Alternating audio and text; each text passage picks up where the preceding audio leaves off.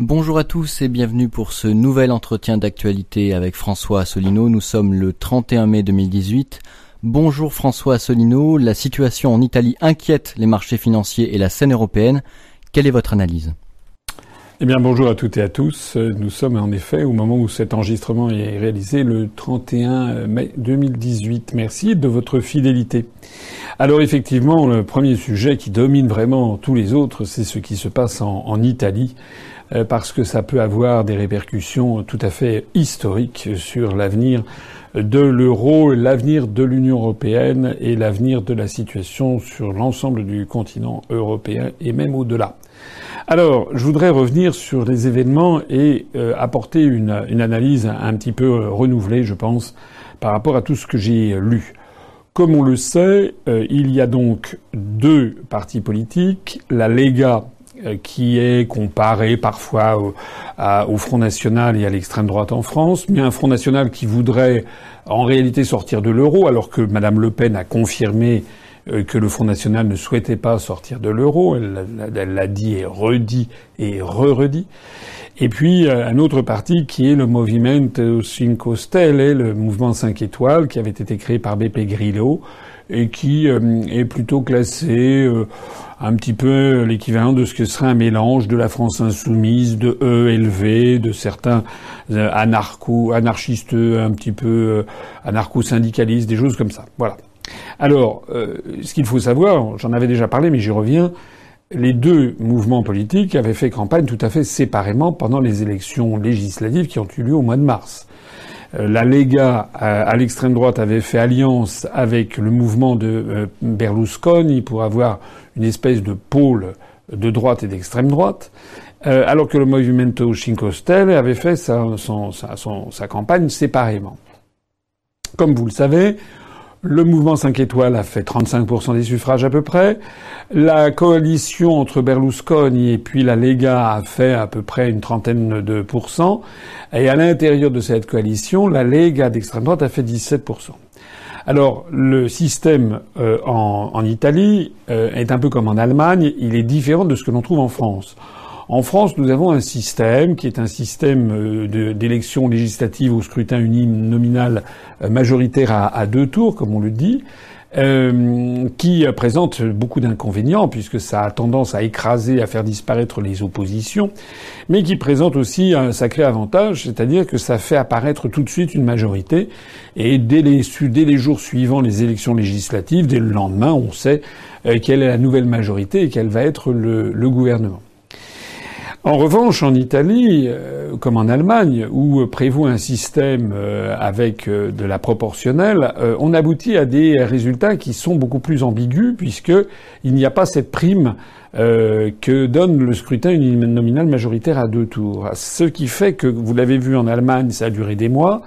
En Italie, ça dure des mois.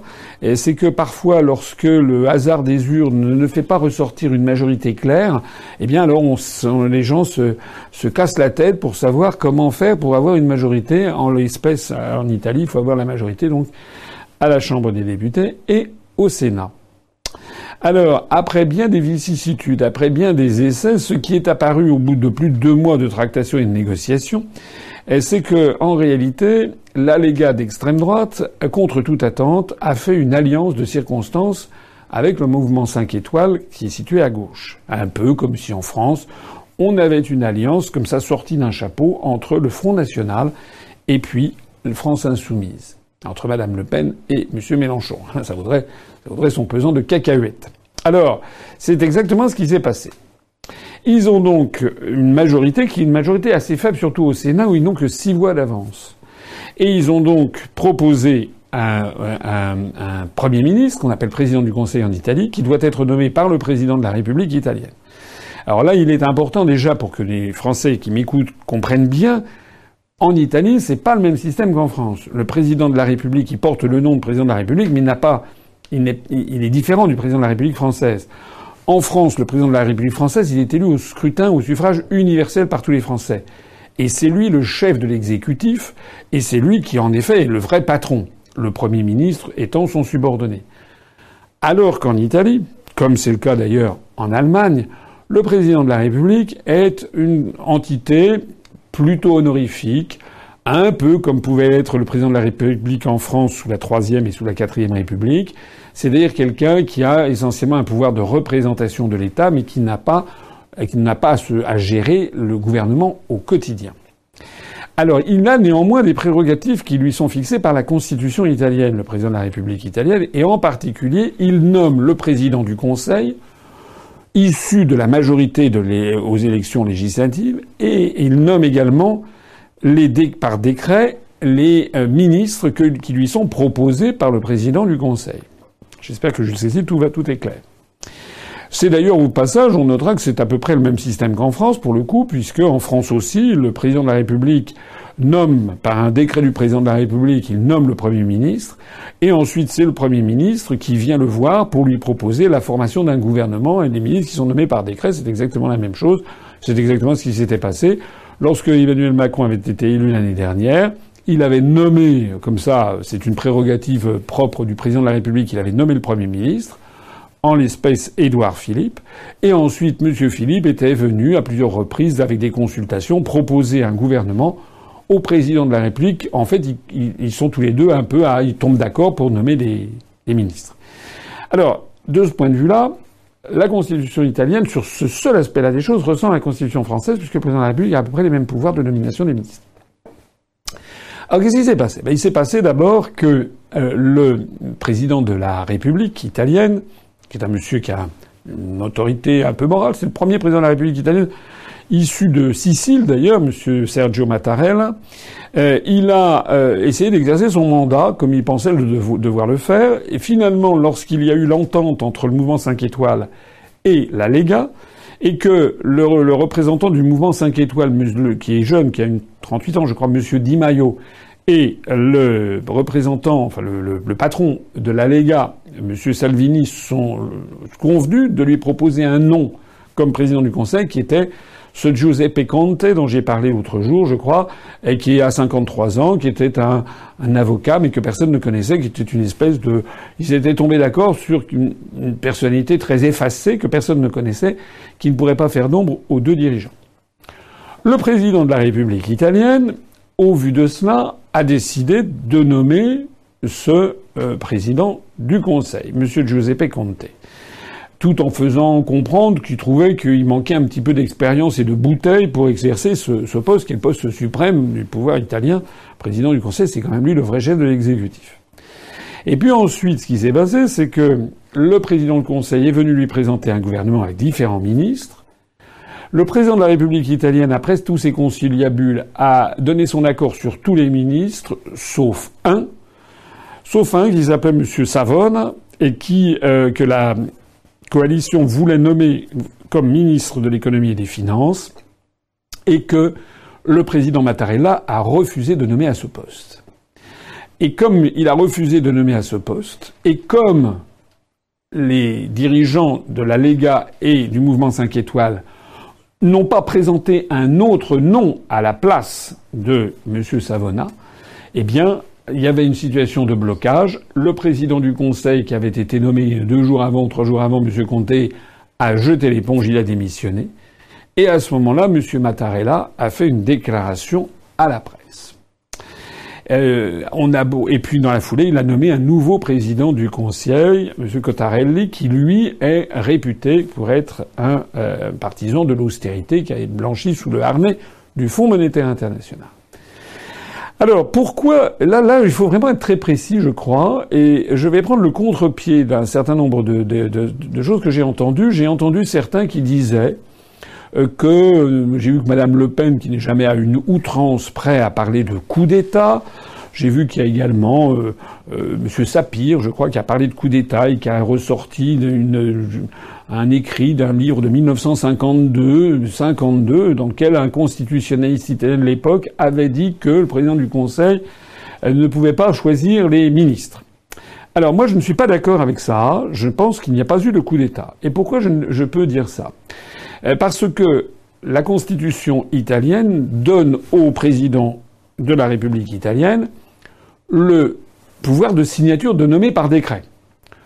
il est très très rare, c'est même, je crois, ça n'existe quasiment pas, qu'il y ait des constitutions qui prévoient que de demander à un chef d'État de signer quelque chose en lui interdisant de faire autre chose que de signer. À ce moment-là, ça sert à rien. À ce moment-là, autant ne pas prévoir cette procédure et que ce soit le président du Conseil qui nomme les ministres directement. On comprend mal quelle serait la logique constitutionnelle de cette affaire.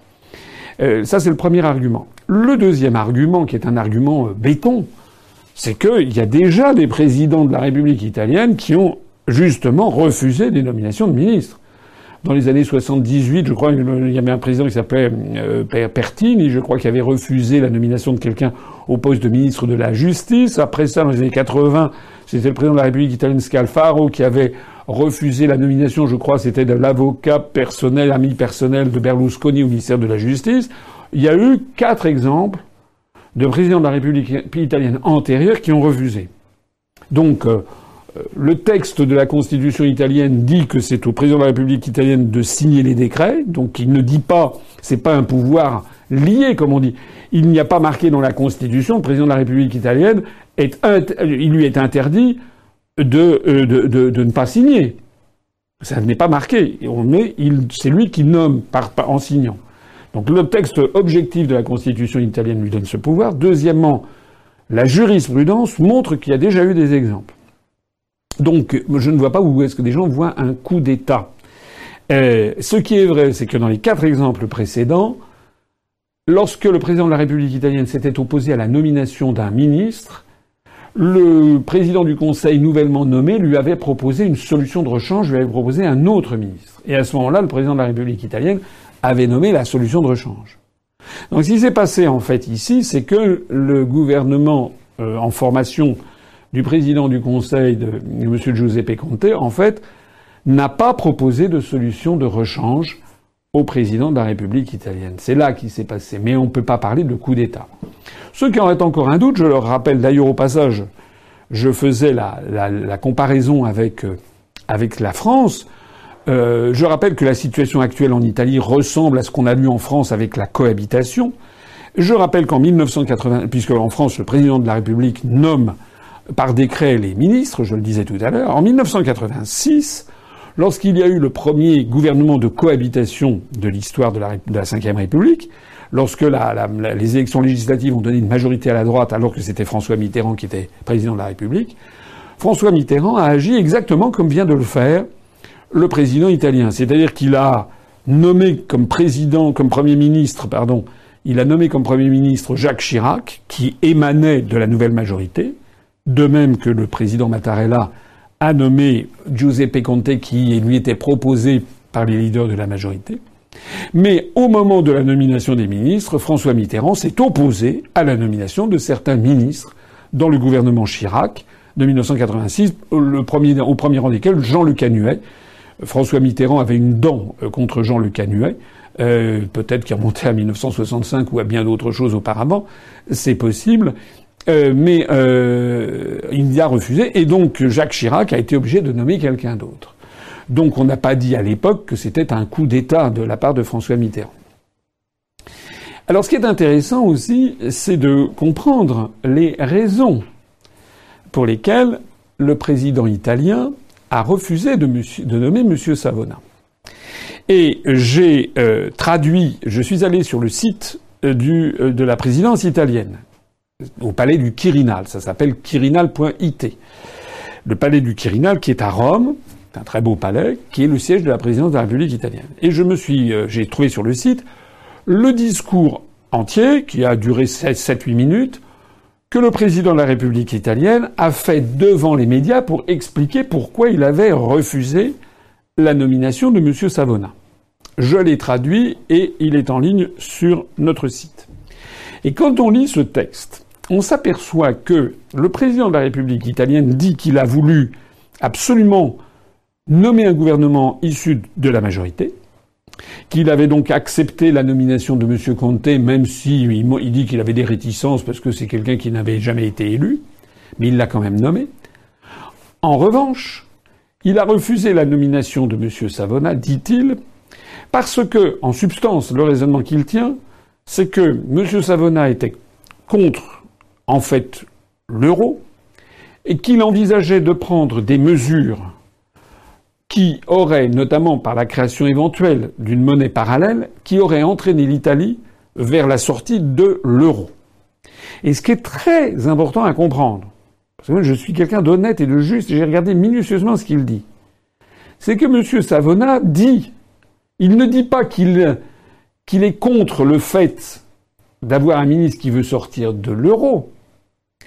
Il dit que cette question est très importante, qu'elle risque de mettre en cause la stabilité financière de l'Italie, l'épargne des Italiens, et il dit que c'est très important parce que derrière, c'est peut-être la participation de l'Italie à l'Union européenne qui, qui risque de s'effondrer aussi.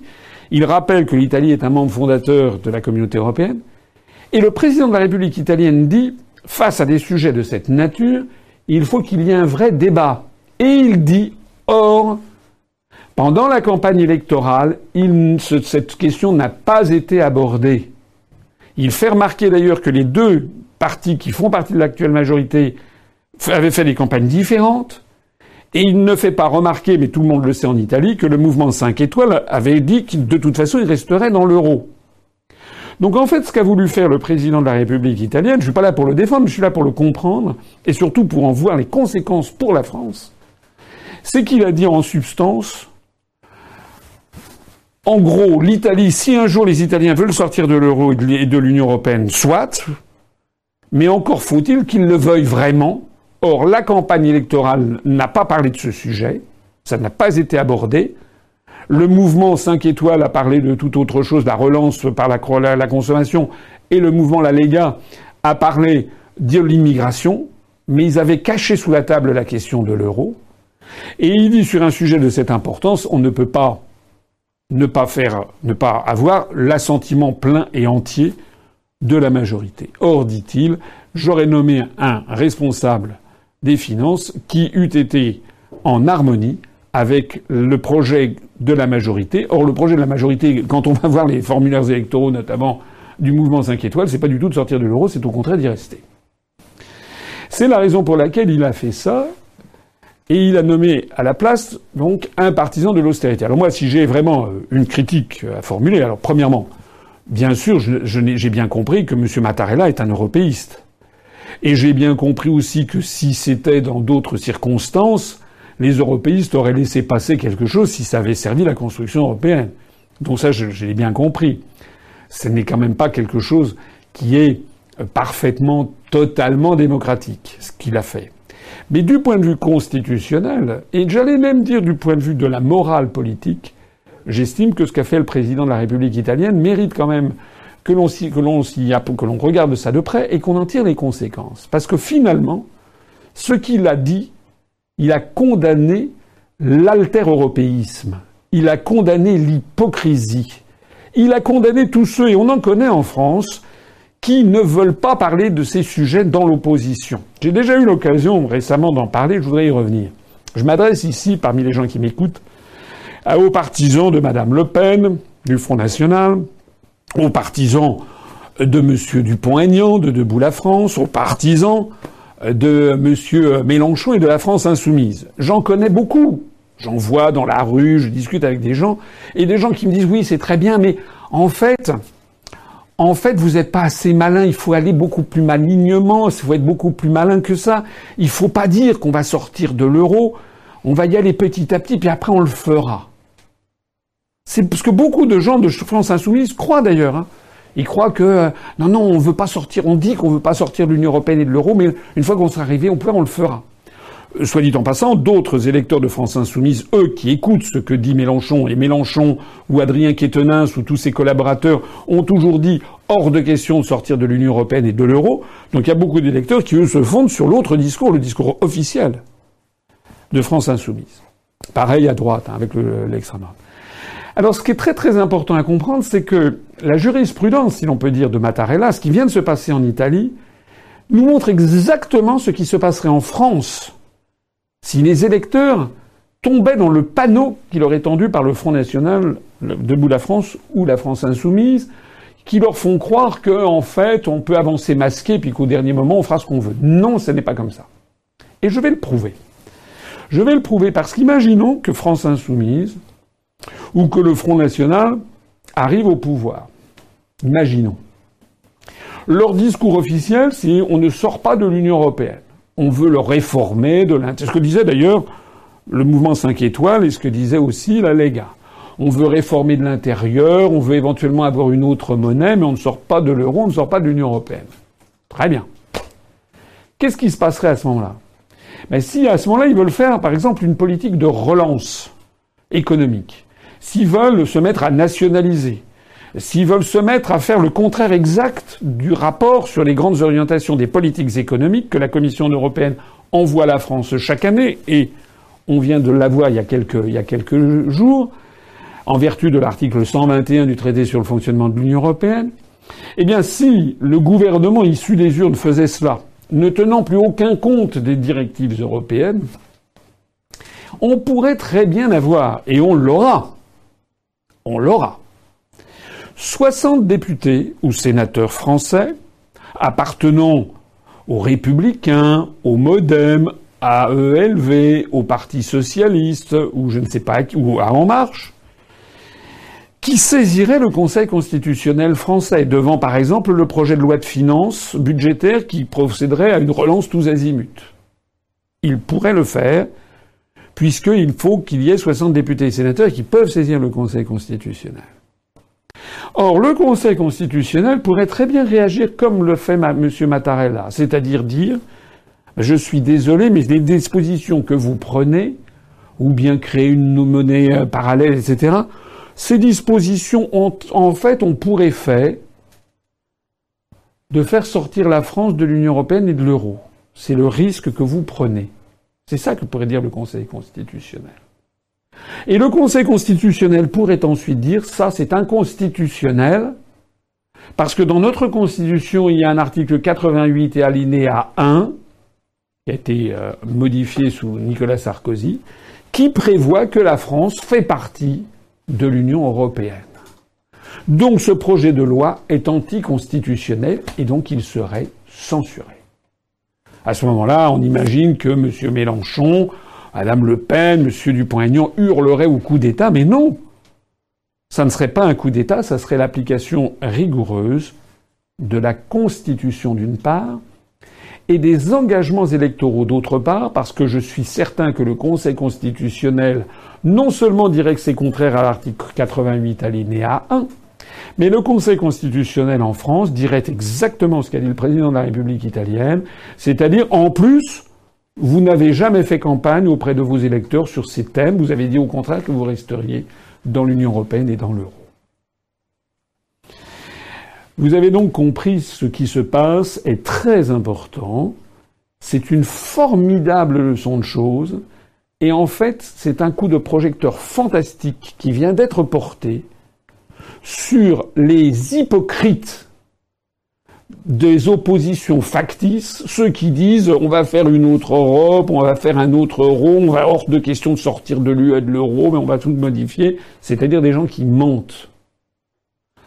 En réalité, sur des sujets de cette nature, et de ce point de vue-là, le président de la République italienne a raison, on ne peut pas faire ça dans l'ambiguïté. On ne peut pas faire en sorte que la France ou que l'Italie sortent de l'Union européenne comme ça, euh, par une nuit sans lune, par presque par hasard. Ça, ça n'est pas possible. Il faut que ça soit fait de façon claire et nette. C'est d'ailleurs tout le problème qu'il y a au Royaume-Uni avec le Brexit.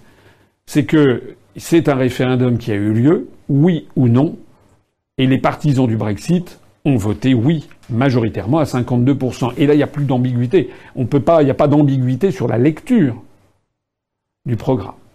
C'est tout ce qui fait le problème des européistes au Royaume-Uni qui sont furieux, qui essaient de trouver d'autres situations, d'autres solutions pour essayer, le bruit en cours ces jours-ci, que Madame Theresa May, paraît-il, euh, sans doute sous la pression de l'inénarrable George Soros, que Madame, que Madame Theresa May serait euh, en train de vouloir sortir, de reporter le Brexit peut-être à 2023. En attendant, ils sont très embêtés. Je voudrais terminer ce propos en vous renvoyant pour ceux que ça intéresse, pour ceux qui sont qui ont le souci de ne pas être enfumés par la politique. Je renvoie toutes les personnes intéressées à ma conférence que j'ai faite il y a déjà depuis plusieurs années, ça fait au moins trois ans, qu'ils appellent le jour d'après. Et moi, je dis dans le jour d'après, allez l'écouter.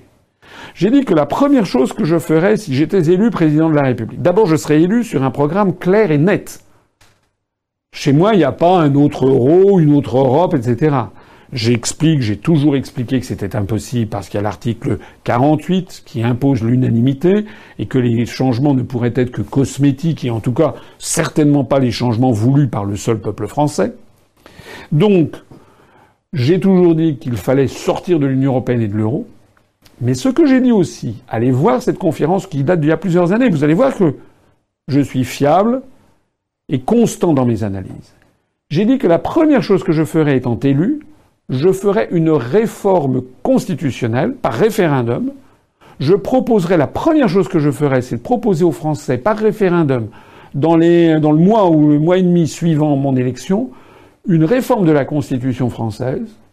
Et je proposerai aux Français, notamment, d'abroger cet article 88 alinéa 1 qui fait obligation à la France de faire partie de l'Union européenne. Parce que je n'oublie pas par ailleurs que l'article 50 du traité de l'Union européenne prévoit que tout État membre peut sortir de l'Union européenne conformément à ses règles constitutionnelles. Et donc, pour sortir de l'Union européenne, il faut effectivement que ça soit conforme aux règles constitutionnelles, donc il faut enlever ce verrou qui avait été imposé par euh, Nicolas Sarkozy et ses conseillers il y a une dizaine d'années. Donc vous voyez bien toute la différence qu'il y a, et ça c'est une formidable leçon de choses entre, sur la scène politique française, la formidable différence qu'il y a entre l'UPR, mon programme présidentiel, et le blougui-blouga du Front National, de DLF, de, France Insoumises, etc.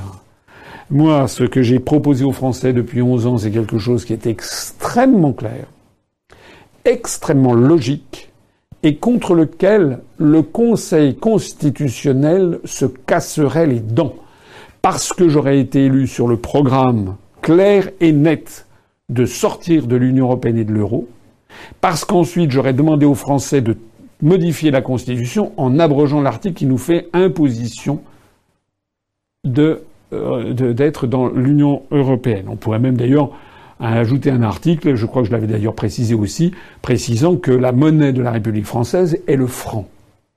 Et une fois que ceci aurait été intégré dans la Constitution française, eh bien, il n'y aurait plus aucun parlementaire, aucun député ni sénateur qui pourrait saisir le Conseil constitutionnel avec quelques risques de succès pour empêcher que la France sorte de l'Union européenne, puisque le Conseil constitutionnel serait quand même bien obligé d'appliquer le texte de la Constitution.